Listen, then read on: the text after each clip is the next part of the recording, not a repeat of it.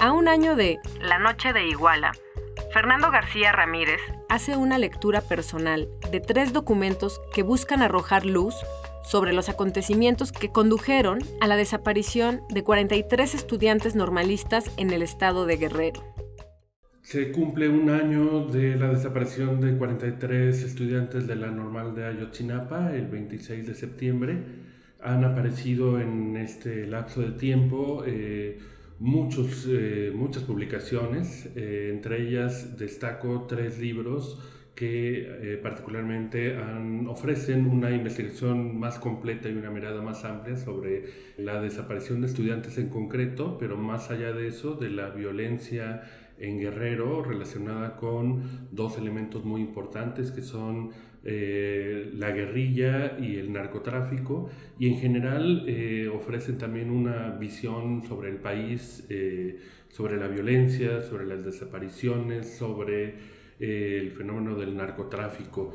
Lo que hice yo en, este, en esta lectura fue básicamente hacer el repaso de los puntos centrales que encontré en tres publicaciones. La primera de ellas es la noche más triste de Esteban Illades. El segundo es Los 43 de Iguala de Sergio González Rodríguez. Y el tercer, eh, la tercera publicación es el informe eh, del Grupo Interdisciplinario de Expertos Independientes, el GIEI, eh, que publicó recientemente el informe Ayotzinapa. Con estas tres lecturas y con una multitud de lecturas de notas periodísticas, conformé una serie de puntos tratando de ofrecer una cronología de los hechos, trataba de responder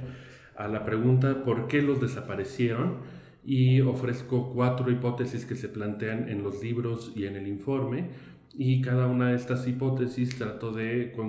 contrastarla con opiniones eh, que han aparecido en la prensa independiente.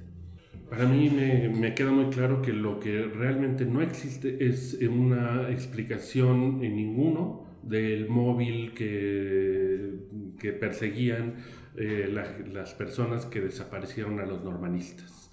A un año de, de los hechos lo que hay es niebla, dudas, eh, una investigación terriblemente mal hecha y unas hipótesis que, que no se sostienen hasta la fecha porque no hay evidencia de pruebas que las soporten.